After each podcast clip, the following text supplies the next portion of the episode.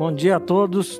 Nós estamos trabalhando o, o, a carta de Tiago, né, no Novo Testamento, e uh, hoje vamos falar sobre a segunda parte do capítulo 2 da carta de Tiago. Então, se você tem sua Bíblia aí e quer acompanhar, nós vamos fazer a leitura do versículo 14 até o versículo 26. Está projetado na tela, então queria convidar você a me acompanhar nessa leitura. Diz assim o texto: De que adianta, meus irmãos, dizerem que têm fé, se não a demonstram por suas por meio de suas ações?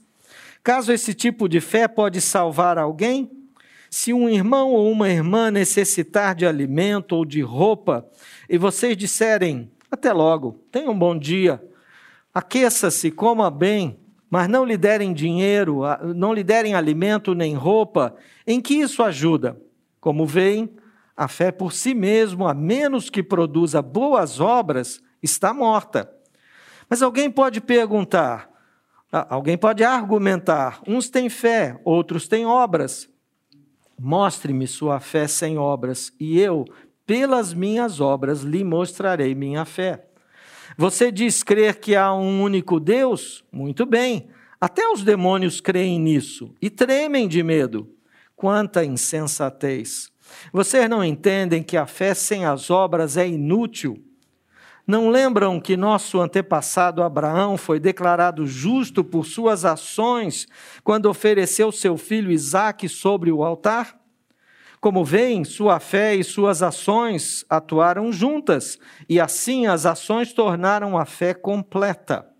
E aconteceu exatamente como as Escrituras dizem: Abraão creu em Deus e assim foi considerado justo. Ele até foi chamado amigo de Deus. Vejam que somos declarados justos pelo que fazemos e não apenas pela fé. Raabe, a prostituta, é outro exemplo. Ela foi declarada justa por causa de suas ações, quando escondeu os mensageiros e os fez sair em segurança por um caminho diferente. Assim como o corpo sem fôlego está morto, também a fé sem obras está morta. Convido você a fechar os seus olhos, vamos orar mais uma vez. Senhor, nós te agradecemos por esse tempo tão especial de culto que podemos ter aqui. Bom poder louvar, exaltar o teu nome. E agora, quando vamos uh, meditar na tua palavra, quero suplicar, no nome de Jesus, que o Senhor fale ao nosso coração. Conhece as nossas lutas, nossas dificuldades, nossas motivações e sabe aquilo que precisamos de alimento, o alimento que precisamos nessa manhã. Por isso, nossa súplica de que o texto fale ao nosso coração, no nome de Jesus. Amém. Vou tentar o óculos de novo, qualquer coisa eu tiro outra vez para dar um descanso, porque senão, olha, já não vou conseguir ler muito bem. Então ele vai ter que ficar na mão mesmo. Mas antes que alguém é, possa se sentir confuso, achando que o conteúdo desse texto é, entra em confronto, entra em debate com o ensino de Paulo pela justificação, a justificação pela fé que Paulo ensina ao longo de todos os seus escritos, eu quero reafirmar aqui o ensino de Paulo. Portanto, para que não haja qualquer dúvida, a salvação vem pela fé em Jesus Cristo somente. Então, isso é importante que fique claro desde o início aqui da nossa meditação. Alguns acham que no Antigo Testamento o cumprimento da lei é que produzia a salvação. Mas não é bem assim, essa ideia não está correta. Na verdade, as pessoas eram salvas em razão da fé que elas demonstravam no Messias que haveria de vir. Então, nesse sentido, nós temos uma vantagem, porque já estamos depois da vinda do Messias. Então, podemos crer no Messias que veio, mas lá no passado eles acreditavam no Messias que haveria de vir. E era isso que uh, fazia com que eles pudessem acessar também a salvação de Deus. Mas a lei, na verdade, tinha um outro propósito, cumpria um outro papel. O objetivo não era efetivamente trazer a salvação. Se você quiser acompanhar comigo, Romanos capítulo 4 vai nos ajudar nessa, nesse entendimento. Romanos capítulo 4, de 21 a 25, diz assim: Abraão estava plenamente convicto de que Deus é poderoso para cumprir tudo o que promete. Por isso, por sua fé, ele foi considerado justo. E quando Deus considerou Abraão justo, não o fez apenas para benefício dele. As Escrituras dizem que foi também para nosso benefício, pois elas garantem que também seremos considerados justos por crermos naquele que ressuscitou dos mortos a Jesus, nosso Senhor. Ele foi entregue à morte por causa de nossos pecados e foi ressuscitado para que fôssemos declarados justos diante de Deus. Não há qualquer dúvida que esse texto nos ajuda a compreender que a lei tinha um outro papel e que, na verdade, sempre foi o plano de Deus a salvação através de Jesus Cristo. Romanos também, se voltamos um pouquinho no capítulo 3, versículos 19 e 20, então nos ajuda a entender qual era de fato o papel da lei, então. O que é que a lei cumpria nesse eh, papel? E diz assim, versículo 19 e 20: É evidente que a lei se aplica àqueles a quem ela foi entregue, pois seu propósito é evitar desculpas e mostrar que todo mundo é culpado diante de Deus, pois ninguém será declarado justo diante de Deus por fazer o que a lei ordena. A lei simplesmente mostra quanto somos pecadores. Estou fazendo esse caminho todo para chegar num objetivo final hoje aqui, que é falar a respeito da generosidade. Mas para chegarmos lá, e eu já estou dando o spoiler do fim aqui da mensagem, para chegarmos lá, a gente precisa fazer esse caminho todo para que não haja qualquer dúvida. Estamos entendendo então o que é que Deus quer comunicar para a gente através desse texto. Na, na continuidade aqui do capítulo 3, ainda de Romanos, nós vamos entender então, e for fortalecer a nossa compreensão sobre a justificação diante de Deus. Então, pega agora versículos 21 a 25, diz: Agora, porém, conforme prometido na lei de Moisés e nos profetas, Deus nos mostrou como somos declarados justos diante dele, sem as exigências da lei somos declarados justos diante de Deus por meio da fé em Jesus Cristo, e isso se aplica a todos que creem, sem nenhuma distinção quis marcar bem esse ponto para que não houvesse qualquer dúvida sobre aquilo que cremos e aquilo que temos pregado aqui. Então, o que, que podemos dizer? Que o texto de Tiago 2, que estamos trabalhando nessa manhã, e já vemos trabalhando, já vimos trabalhando desde domingo passado, está em contradição com o que Paulo está ensinando? Eu creio que não. Eu creio que não há contradição, não há qualquer problema. Paulo, na verdade, falou a respeito da causa da salvação. E ele diz claramente que a causa da salvação é a justificação pela fé. A fé é de graça, a salvação é de graça e nós a acessamos por meio da fé. Ok? Salvação é de graça, nós a acessamos por meio da fé. Por isso, é isso que Paulo está ensinando. O que Tiago está dizendo aqui é que a evidência da salvação são as obras. Que a evidência da salvação são as obras. Portanto, creio que não há nenhuma dificuldade. Voltando ali no texto de Tiago 2, Vamos voltar ali um pouquinho. O versículo 14, de cara chama a nossa atenção quando ele diz assim: De que adianta, meus irmãos, dizerem que têm fé, se não a demonstram por meio de suas ações? Acaso esse tipo de fé pode salvar alguém? O que me dá a entender que há mais de um tipo de fé. Porque quando o, o, escritor diz esse tipo de fé, então esse tipo, mas há outros tipos de fé, como é que é isso? Então, queria trabalhar com vocês um pouquinho sobre esses, essa ideia de vários tipos de fé, o que, que a palavra pode nos ajudar a entender aqui. E aí eu classifiquei algumas coisas e, eu chamei o primeiro tipo, o tipo de fé na justiça própria, que tem a ver com a ideia de legalismo. Há muita, muita gente que acaba, eh, às vezes até sem perceber, entrando por esse caminho. Legalismo é, por definição, a tentativa de acrescentar alguma coisa à obra completa de Jesus Cristo.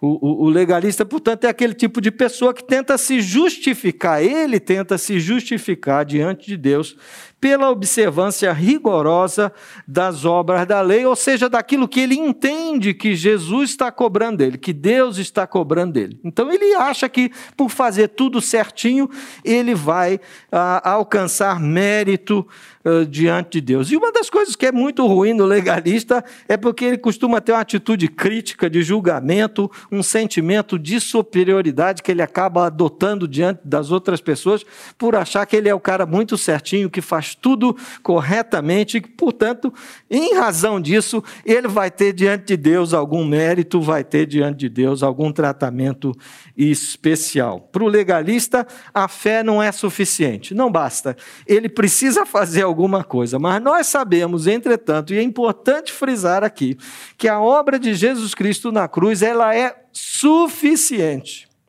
ela é completa e suficiente. E, portanto, não é necessário qualquer ação da nossa parte para completá-la. Veja que é importante pensar nisso. Para completar a obra de Cristo. De qualquer forma, todos nós assumimos compromissos quando somos alcançados pela mensagem do Evangelho. O segundo tipo de fé que eu queria uh, falar aqui é a fé na chamada graça barata. Esse é um conceito que foi aplicado, foi trazido eh, para o nosso contexto por Dietrich Bonhoeffer, que é aquele eh, teólogo, pastor luterano, né, alemão, eh, viveu na época da Segunda Guerra, e ele então criou, ele cunhou essa ideia da graça barata, que é uma ideia de que a graça justifica o pecado ao invés de justificar o pecador. E nesse sentido, é, é, é, é, meio o oposto do legalismo, porque o legalismo acha, o legalista acha que precisa é, fazer alguma coisa para ajudar a obra, para completar a obra de Jesus Cristo. Já nesse caso, é aquele tipo de pessoa que pensa que não precisa fazer nada. Olha, como eu já fui salvo, né, e uma vez salvo, salvo para sempre, então agora é o seguinte: a maneira como eu vivo, o que eu faço, ou o que eu digo, ou como eu realizo as minhas coisas, não vai fazer menor diferença na minha relação com Deus. Então é aquele indivíduo que pensa que não há qualquer compromisso. Olha, eu fui salvo, o meu nome está no livro da vida, aleluia. E ele então agora diz: agora é comigo, deixa comigo que eu vou viver a minha vida, porque eu já sei para onde eu vou, já sei onde está o meu futuro. Então ele acredita que essa fé barata pode alcançá-lo. Então ele não tem compromisso qualquer com o evangelho. E, e, há muitos, eh, muitos frequentadores de igreja, eu nem vou chamar de cristãos, eu vou chamar mesmo de frequentadores, que acham que se você é, de fato eh, foi alcançado, que você foi justificado pela fé, você não precisa fazer nada você realmente pode viver igual a todo mundo no mundo. Não há qualquer tipo de compromisso. Esse, portanto, é aquele que coloca a fé numa graça barata. Mas Tiago também, aqui no capítulo 2, ainda vai se referir ao que ele chama de uma fé morta. É um outro tipo, é um terceiro tipo que eu queria considerar aqui. É, Tiago está dizendo que a fé é baseada apenas em declarações, em afirmações, e olha, nós somos bons nisso, hein? Nós temos um discurso maravilhoso, fala a verdade. Né? Me dá um microfone, me dá um espaço, e olha, eu sou capaz de dizer coisas lindas e maravilhosas. Mas será que isso é suficiente?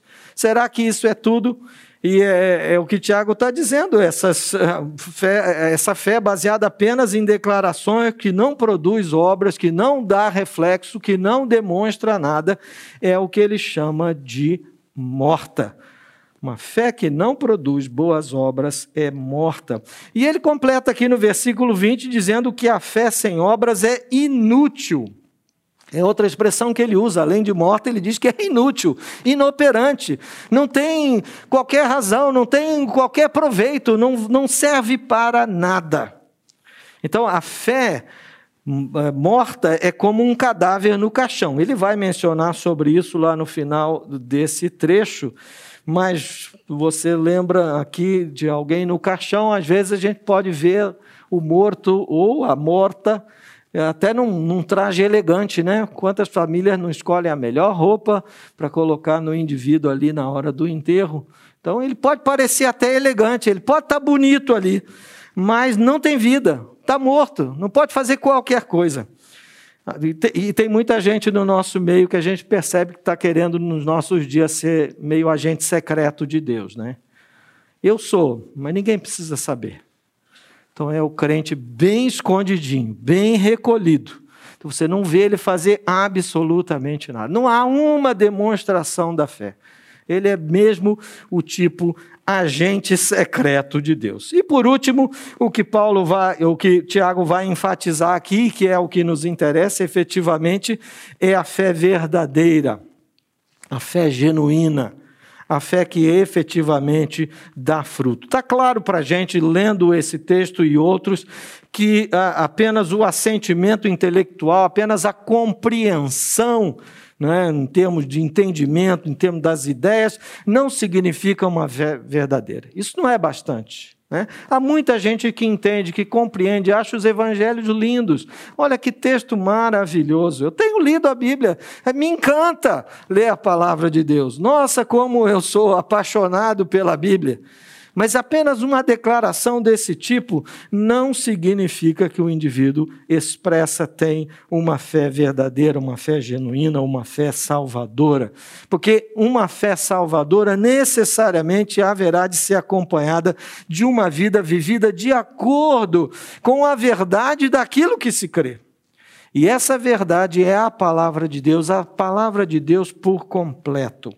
Aquele que crê verdadeiramente procura ser cada dia mais parecido com Jesus Cristo. Esse é um alvo, esse é um desafio constante para o cristão, ser cada dia mais parecido com Jesus Cristo. Portanto, é importante também que fique claro que as boas obras realizadas pelo cristão, elas não são indicativos dos seus próprios méritos. Elas servem apenas, e, e é muito importante isso, como evidências. São evidências de uma fé autêntica a fé verdadeira é aquela que não fica só na confissão, que não fica só no discurso, que não é apenas eh, recheada de boas palavras, mas a fé verdadeira, ela produz ação, ação prática, boas obras. A fé verdadeira envolve todo o ser humano, o ser humano por completo, tanto no seu intelecto quanto nas suas emoções, mas também na sua vontade, de maneira que a mente entende a verdade, o coração deseja essa verdade, mas a vontade age na direção de realização, de efetivar essa esse entendimento com ações práticas. Agora, o texto aqui está falando sobre obras e, e, vai mencionar que tanto Abraão quanto Raabe foram justificados pelas obras. E aí é muitas vezes que entra a confusão e entra esse debate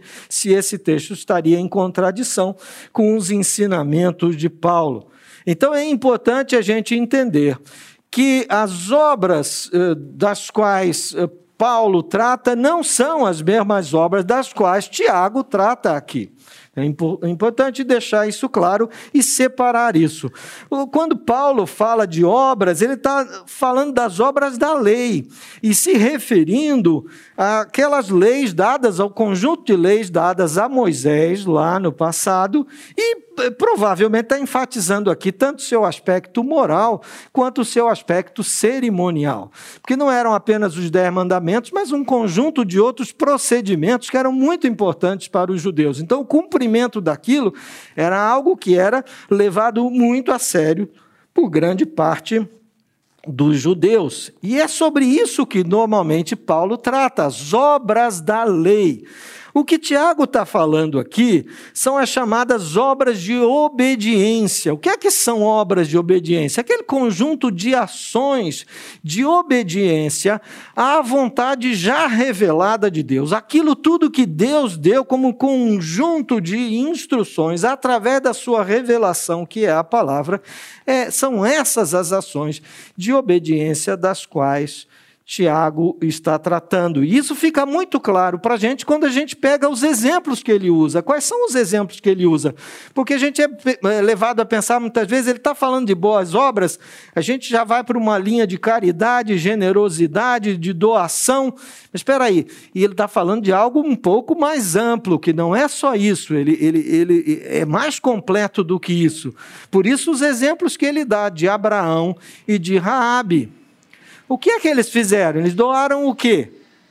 Não, não é doação aqui. Aqui o que eles fizeram foram ações que iam na direção de cumprir aquilo que Deus tinha falado. Por isso que ele dá como exemplo aqui para é, atos é, de obediência, ações de obediência, é, tanto Abraão quanto Raabe. Uh, no versículo 21, uh, ah, Tiago vai dizer que Abraão foi declarado justo por suas ações. Assim como no versículo 25, Tiago vai dizer que Raabe foi declarada justa por causa das suas ações. Então, que ações são essas? São as ações de obediência que vão na direção de atender àquilo que a palavra ensina, aquilo que os ensinamentos completos de Deus dizem a respeito da fé genuína e da vida verdadeira. Tanto é assim que o versículo 22, Tiago vai dizer que a fé e as ações atuaram juntas quando ele está tratando desses dois exemplos, Abraão e Raabe. Vejam, a fé e as ações atuaram juntas, e assim as ações tornaram a fé completa. É isso que ele vai dizer. A fé, ela, ela não pode ser eh, isolada das nossas ações, porque as nossas ações refletem aquilo que a gente crê. Por isso que ele vai dizer que as ações tornaram a fé completa. Já no versículo 18, Tiago diz é, que alguns poderiam argumentar: uns têm fé, outros têm obras. Mostre-me a sua fé sem obras, e eu, pelas minhas obras, lhe, mostrarão a, lhe mostrarei a minha fé. Portanto, fica claro que as obras são uma evidência da nossa fé e da fé verdadeira. E aí sim chegamos então ao ponto que eu queria enfatizar hoje. Tudo isso que falei foi só para nos levar até aqui, para que não houvesse dúvida e pudesse ah, haver compreensão. Que o nosso tema de hoje principal é a generosidade. E é isso que Tiago menciona logo nos primeiros versículos desse trecho que nós lemos. A generosidade também é uma ação de obediência e, portanto, é uma ação que evidencia de forma prática a fé verdadeira. Generosidade é a virtude de quem compartilha por bondade, que compartilha de maneira desinteressada, que não está preocupado com o que poderá vir em troca, o que eu vou receber em troca. Esse é o sentimento da generosidade. Nos versículos 15 e 16, então Tiago descreve uma situação que demanda generosidade. Veja o que ele diz: Se um irmão ou uma irmã necessitar de alimento ou de roupa, e vocês disserem, até logo, tenha um bom dia, aqueça-se e coma bem, mas não lhe derem alimento nem roupa, em que isso ajuda?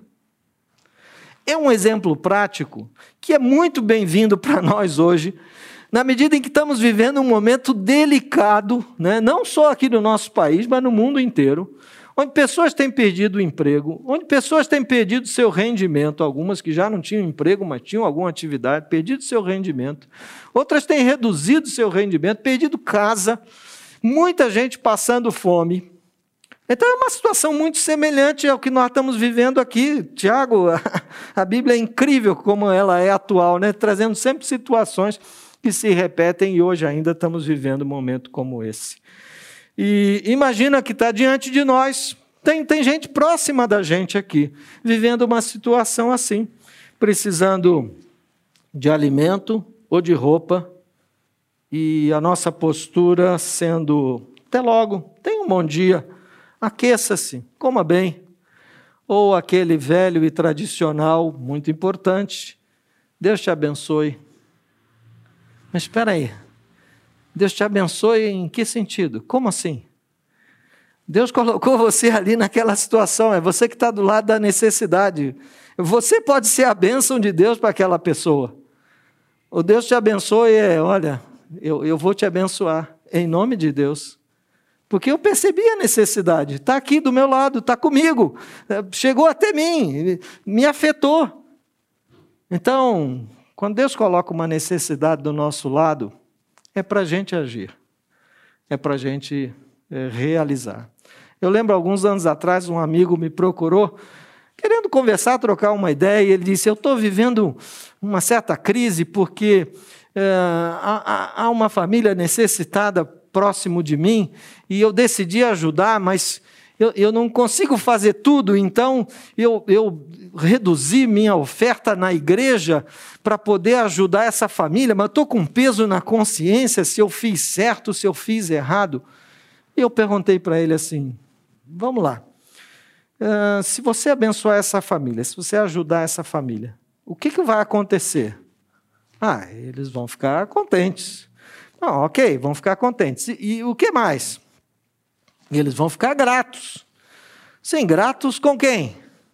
Não, vão ficar gratos comigo, mas só com você? Não, vão ficar gratos a Deus também, porque né, Deus foi bom com eles. Eu disse, então, usa isso como um princípio. Toda vez que você for fazer alguma coisa que vai render graças a Deus, não precisa perguntar para ninguém. Está certo. Tudo que você fizer que vai render graças a Deus está correto, então você vai lá e faz. Penso que estamos vivendo um momento em que a gente precisa sair do discurso também. Aqui estamos juntos, o ambiente é gostoso, protegido, cantamos, louvamos, podemos falar livremente. Mas o que é que as nossas ações têm comunicado ao mundo sobre a nossa fé? É sobre isso que Tiago está enfatizando aqui, porque essa é uma situação que demanda generosidade. Nós não podemos simplesmente orar, e, e às vezes me pego assim também, gente. Quero dizer que isso é um incômodo que eu tenho também. Orando em casa, dizendo: Senhor, abençoa aqueles que não têm. E no mesmo instante me bate um sentimento do tipo: mas como que eles terão? A, quem eu abençoei hoje? O que, o que eu estou fazendo? Ô Senhor, desperta alguém, Senhor. Tem gente aí com mais dinheiro que eu. Senhor, olha, levanta alguém aí que vai lá e que resolve essa situação. E eu? Qual é o meu papel? Então, penso que a gente deve trabalhar isso de maneira muito prática. Estamos de, diante de uma oportunidade tremenda, porque é, iniciativas das mais variadas têm aparecido, têm surgido no meio da nossa comunidade, e agora estamos fazendo uma campanha até de forma mais institucional, né, em parceria com a Associação Viva Moema, é, desejando arrecadar alimentos, gêneros de higiene, é, roupas também. Meu irmão, Quantos já passaram por aqui e deixaram alguma coisa? Todas as tardes, todas as tardes, todas as tardes. Segunda, sábado, há alguém aqui aguardando, pronto para receber a sua doação. Seja gêneros básicos de alimento, de higiene pessoal, ou de agasalhos, cobertores, enfim, o que for. Quantos de nós já nos dispusemos? Sair de casa, vai dar algum trabalho, vai custar alguma coisa. Mas escuta, não podemos ficar no discurso. Até logo, tenha um bom dia, se aqueça, coma bem, Deus te abençoe. Mas e qual é o meu papel? Eu não ponho a mão no bolso, eu não faço nada, eu não, não, não, não tomo uma direção. Entre os evangélicos, há uma grande dificuldade, a gente tem que reconhecer, de trabalhar esse tema da generosidade, da caridade, né, que é uma expressão também bastante usada, porque esse conceito ele é muito forte entre os católicos e entre os espíritas.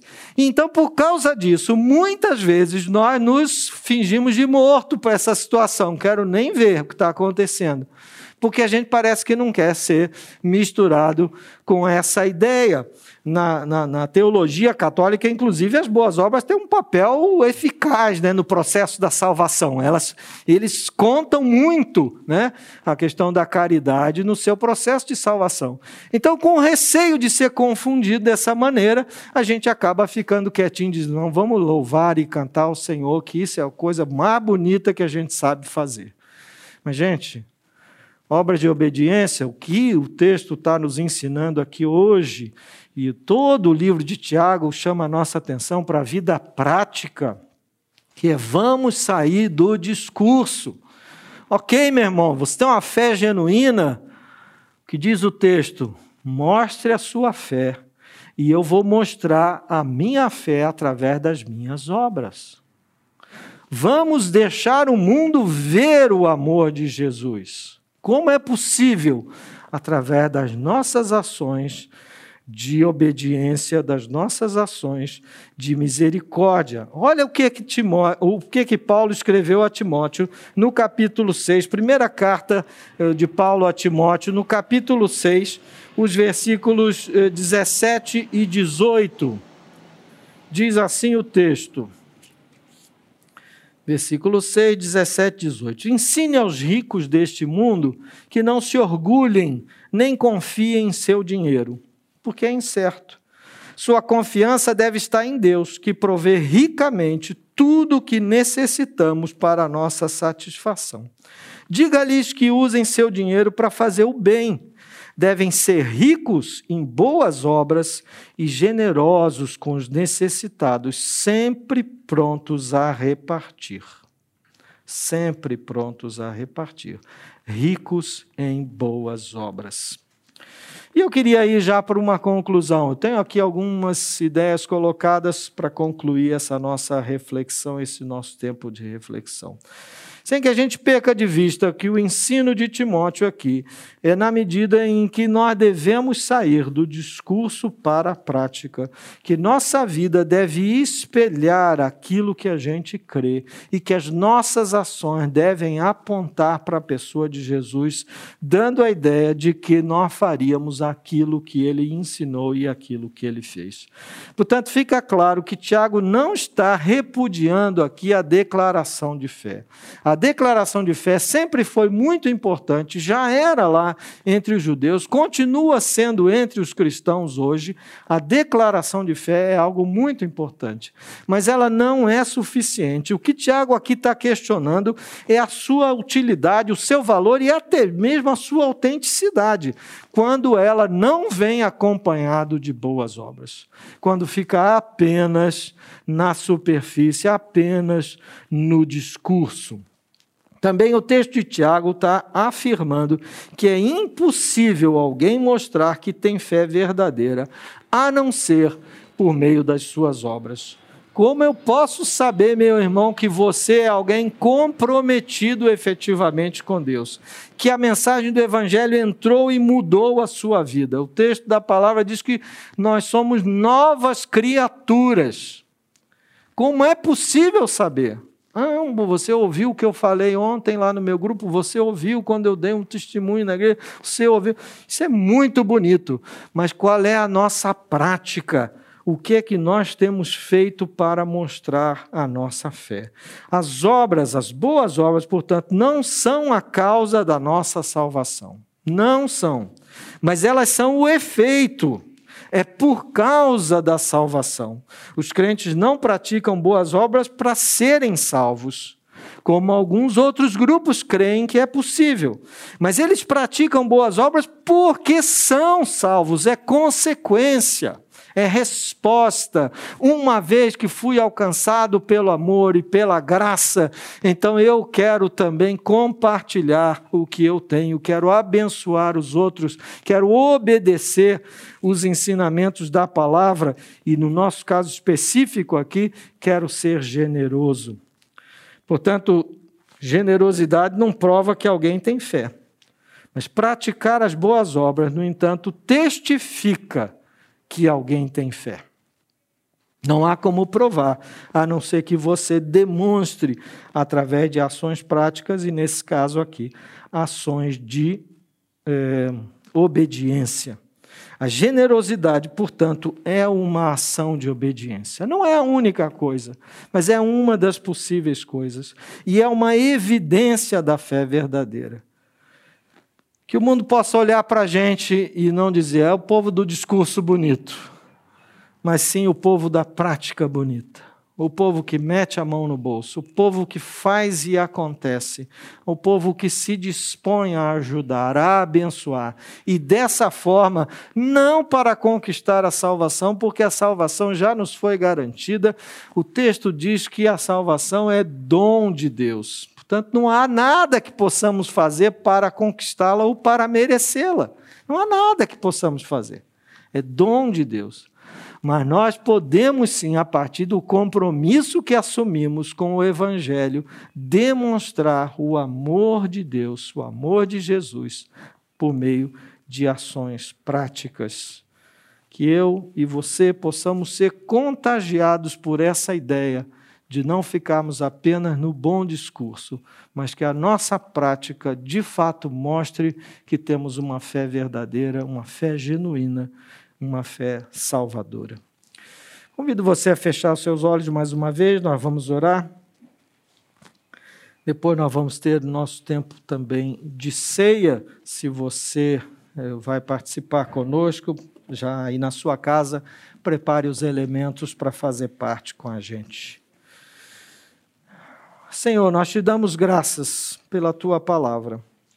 Nós damos graças porque ela nos ensina, porque ela nos chama a atenção, porque ela nos instrui, nos orienta. E nesse sentido, Pai, é sempre muito difícil colocá-la em prática. Os desafios são grandes. Vivemos numa sociedade individualista, cada um por si, cada um preocupado mais com si mesmo, com seu umbigo, olhando só para si, buscando só o seu próprio benefício. Mas a tua palavra nos diz que esse não é o caminho, não é dessa forma que vamos agradar ao Senhor.